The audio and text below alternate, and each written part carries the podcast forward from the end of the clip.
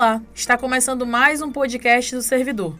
Meu nome é Lorena Furtado e hoje estarei com vocês falando sobre a campanha Novembro Azul. Mas afinal, você sabe o que defende essa campanha? O Novembro Azul é o nome dado ao movimento internacional que teve início em 2003 na Austrália, com um grupo de amigos que decidiu deixar o bigode crescer para chamar a atenção para a saúde do homem. No Brasil, a campanha é realizada em novembro por conta do Dia Mundial de Combate ao Câncer de Próstata, comemorado dia 17, e vem para mostrar a importância do diagnóstico precoce das doenças que atingem a população masculina. E para conversar sobre o assunto, temos aqui a presença do Dr. Petrônio Quintelo, urologista da Fundação Secom. Seja muito bem-vindo, doutor. Ok. Bom, para entender melhor como é que esse tema tão importante vai ser abordado, vamos começar com alguns dados. De acordo com dados recentes do Instituto Nacional de Câncer, o INCA, o câncer de próstata é o tipo mais comum entre os homens e é causa de morte de 28,6% da população masculina que desenvolve neoplasias malignas. No Brasil, um homem morre a cada 38 minutos devido ao câncer de próstata, e em 2021, o INCA estima que 65.800 homens devem ser diagnosticados com a doença, que atinge principalmente a população masculina a partir dos 45 anos de idade.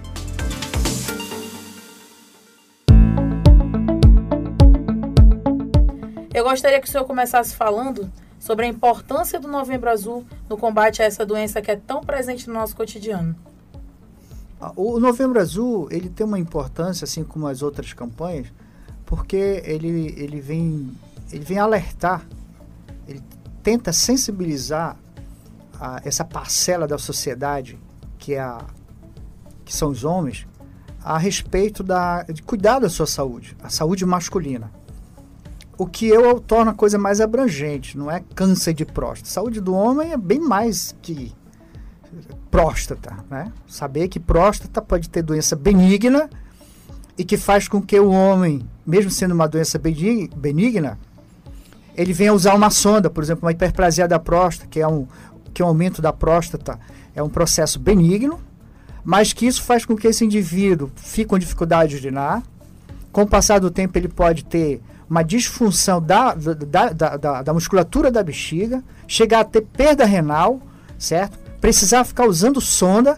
E isso é saúde do homem. Isso não é câncer de próstata. O indivíduo pode ser um homem jovem, adulto jovem, 25, 30 anos, ter uma prostatite, uma inflamação na próstata, que precisa de ser, precisa ser é, conduzido corretamente por um profissional, no caso urologista, e que isso não é câncer de próstata. O indivíduo também pode, pode ter um problema no testículo, no pênis, disfunção sexual, disfunção de ereção. Quantos homens estão nos ouvindo neste momento que tem uma disfunção de ereção, certo? Desde uma ejaculação precoce, ou um homem jovem que não consegue ter uma ereção, uma boa ereção, uma ereção plena. Isso é saúde do homem. E que tem, tem diagnóstico e tem tratamento. Então eu tenho uma preocupação assim mais abrangente Isso, quando se trata de Novembro Azul, saúde do homem, é muito além do que câncer de próstata. É claro que o câncer de próstata, como você colocou bem, o INCA prevê que este ano em torno de 65.800 homens serão diagnosticados com câncer de próstata, tá certo? Quer dizer, isso é um dado é, que, que a gente tem que levar em consideração e saber que 4% disso vai a óbito, porque o câncer de próstata, uma vez diagnosticado na fase inicial, não mata. Pelo contrário, esse homem ele vai ficar curado, ele tem 95% de chance de ser curado. E por que morrem tantos? Porque eles são diagnosticados, 70% dos pacientes estão chegando no sequência são diagnosticados numa fase tardia. O que, que, é isso? É quando o paciente está com câncer de próstata estágio avançado. E o nosso objetivo aqui qual é? É fazer com que esse indivíduo que está nos ouvindo, XY, nossa chamada, a minha chamada é com XY. Todo XY, homem, que XY significa dizer o quê? Independente se o indivíduo da escolha da ideologia de gênero dele, da, da escolha sexual dele, mesmo que tenha feito uma cirurgia de, de, de, de ressecção do, do, do aparelho genital, mas ele tem próstata. E ele pode ter câncer de próstata. E eu já tive pacientes com isso. Então é importante nós sabermos isso. Qual o objetivo aqui? Procurarmos reduzir. Certo, doutor. E Deixa eu lhe perguntar, com relação ao, ao câncer de próstata, é, como é que ele pode ser identificado? Tem algum sintoma, algum sinal que aparece para poder o despertar aquele alerta para o homem de que ele precisa procurar ajuda? E como é que essa doença se manifesta? Tá, eu vou te responder assim, bem legal. Tá. O câncer de próstata tem sinais e sintomas? Tem. Tem. Agora, quando nós detectamos um câncer de próstata pelos sinais e sintomas, isso é muito ruim. Porque na fase inicial não tem sinal nenhum ou sintoma nenhum. Quando ele apresenta sinal ou sintoma, tipo ele sente dor na região da coluna, isso significa que ele está com metástase nos ossos. Olha como é a gravidade. Esse paciente está sangrando, está com dificuldade, tem muita dor, tem, tem edema nas pernas. Esse indivíduo está perdendo a função renal dele por conta de aumento dos linfonodos na região pélvica, região reto-peritoneal. Isso é muito grave. Tem sinais? Tem. Mas se esperar, o paciente, a pessoa que está nos ouvindo agora, esperar que venha ter um sinal desses, pode esperar, meu amigo. Se vier nessa fase, fase já bem tardia. E outro detalhe: o indivíduo pode ter dificuldade para urinar, ele pode ter esses mesmos sinais e sintomas sem ser câncer de próstata. Isso é fundamental saber. Uma próstata que aumente de forma benigna, mas ela aumenta e impede dessa pessoa urinar, esse indivíduo ele vai precisar ser operado, conduzido, ou até que ele seja conduzido e tem que usar sonda vesical, que é realmente uma coisa muito desagradável para qualquer homem.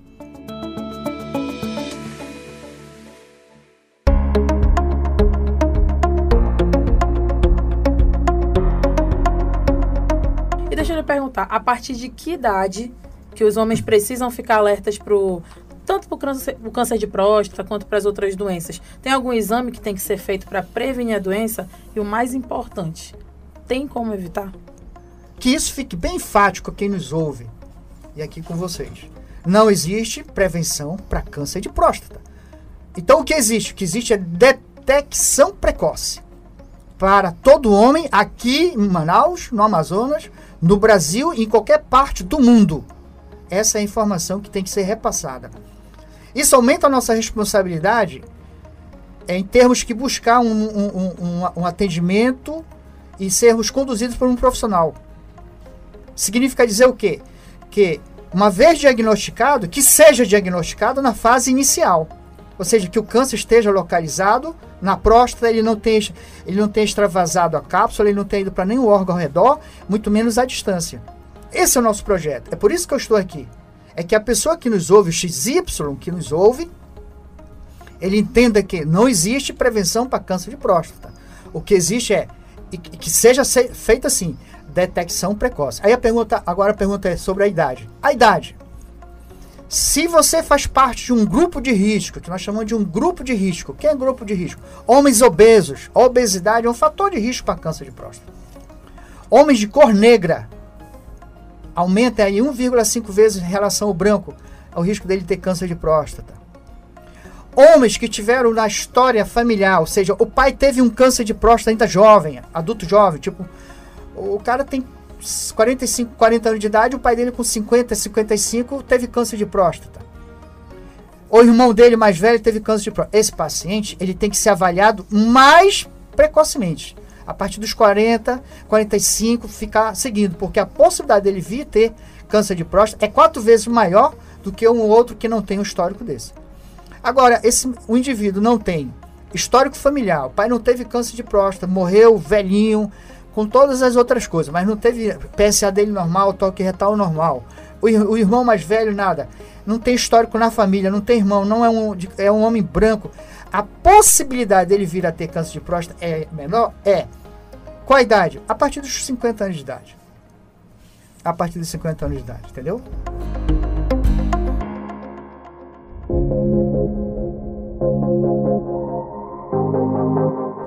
Com relação aos serviços disponibilizados pelo governo do Amazonas por meio do SECOM, que é onde o senhor trabalha, o que, que eles disponibilizam de tratamento no SECOM para que essa doença possa ser tratada? Perfeito. O paciente do SECOM, nós não fazemos triagem no SECOM. Tá certo? Não existe um trabalho de detecção precoce no SECOM. O paciente que adentra o SECOM, ele já adentra com o diagnóstico. Ele já tem um diagnóstico de uma biópsia que foi feita por conta ou de um PSA elevado ou de um toque retal onde se verificou um nódulo. O que a gente faz? Faz uma coisa que chama-se estadiamento.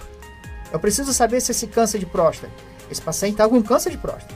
Aí eu preciso saber se câncer está realmente só na próstata, ele não extravasou a cápsula, ele não foi para nenhum órgão ao redor, ele não foi para o osso, ele não foi para o fígado, ele não foi para o pulmão. Então esse câncer é um câncer de próstata localizado. Aí eu avalio depois o risco dele de baixo risco, um risco intermediário ou alto risco. Ou então esse câncer já é um câncer de próstata localmente avançado. O que é localmente avançado? É que é o câncer que já está ali, mas ele extravasou ali a cápsula da próstata, já está cometendo a vesícula seminal, ou já está algum órgão ao redor, o reto, apesar de não estar à distância. Esse paciente tem um câncer de próstata localmente avançado. É um outro tra tratamento, uma outra abordagem. Agora, de modo geral, o tratamento é tratamento para câncer de próstata, ele, ele vai desde não fazer nada, a gente só faz segmento, certo? Chama-se, em inglês chama Active Surveillance, ou seja, a gente faz uma vigilância ativa desse paciente de 3, 3, 4, 4 meses. Paciente é o ideal, eu tenho vários pacientes, inclusive no SECOM, que eu não indiquei cirurgia, não indiquei radioterapia, não, tem, não indiquei nada, hormonioterapia, nada. Esse paciente ele é seguido e está muito bem, tá? Eu tenho, agora eu lembro aqui vários aqui, tá? Por quê? Porque o, o benefício é, o risco-benefício de operar ou de radioterapia seria muito maior do que manter ele sob vigilância ativa. E nós fazemos isso. Olha a importância de se ter um diagnóstico precoce. Tem aquele que a gente indica radioterapia com um protocolo de cura, que é muito bom. Ou então a gente vai indicar uma cirurgia radical, onde se retira a próstata, as vesículas seminais, e esse paciente também fica curado. Tá certo? Mas aí é, também pode ter, aí já um paciente já avançado, a gente já indica uma hormonioterapia, na verdade uma chama terapia de privação androgênica, que pode ser mediante medicação, umas injeções de drogas, certo? Ou então a gente faz mediante uma cirurgia que a gente faz a ressecção dos testículos para que diminua o, a, o, o valor da, da testosterona e isso reduz o PSA e esse paciente consiga ter uma sobrevida que infelizmente não é, não é curável, não é da cura. Esse, esse paciente no estágio avançado, a conduta não é para curar, mas é para dar uma sobrevida melhor.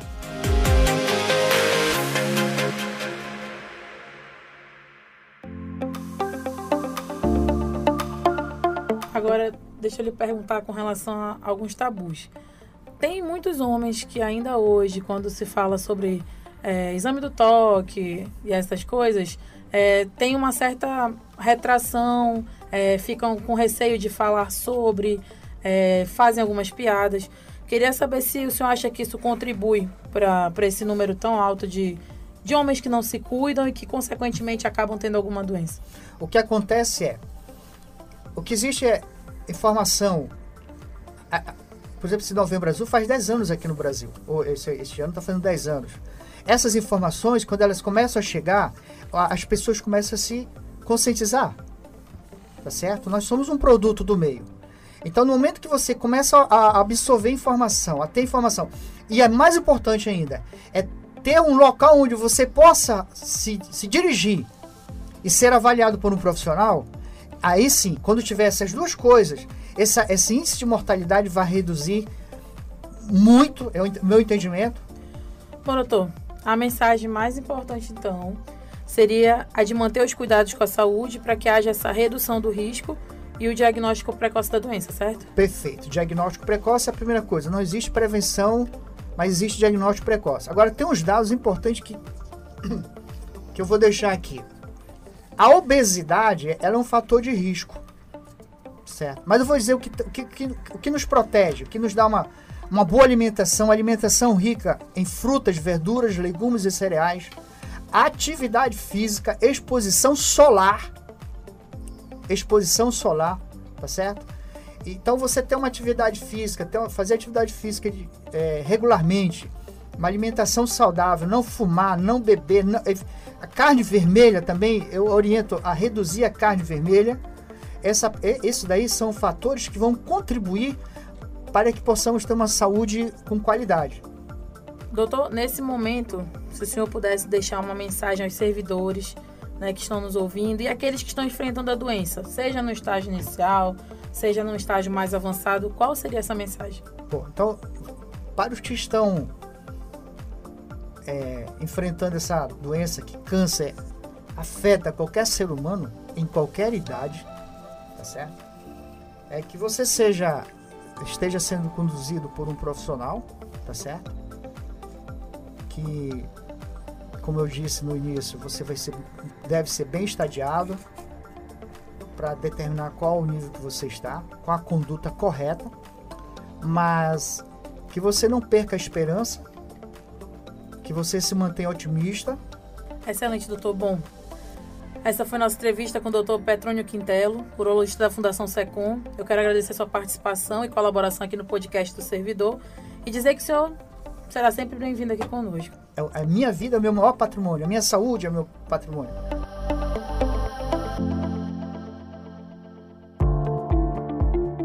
Chega ao fim mais um podcast do Servidor e esperamos que essas informações possam ter esclarecido as dúvidas sobre essa campanha tão importante e sirvam para que você, servidor, possa sempre estar atento aos cuidados com a saúde.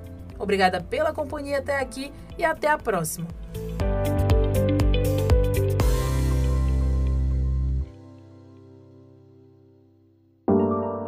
Podcast do servidor é um produto da Secretaria de Comunicação do Estado do Amazonas.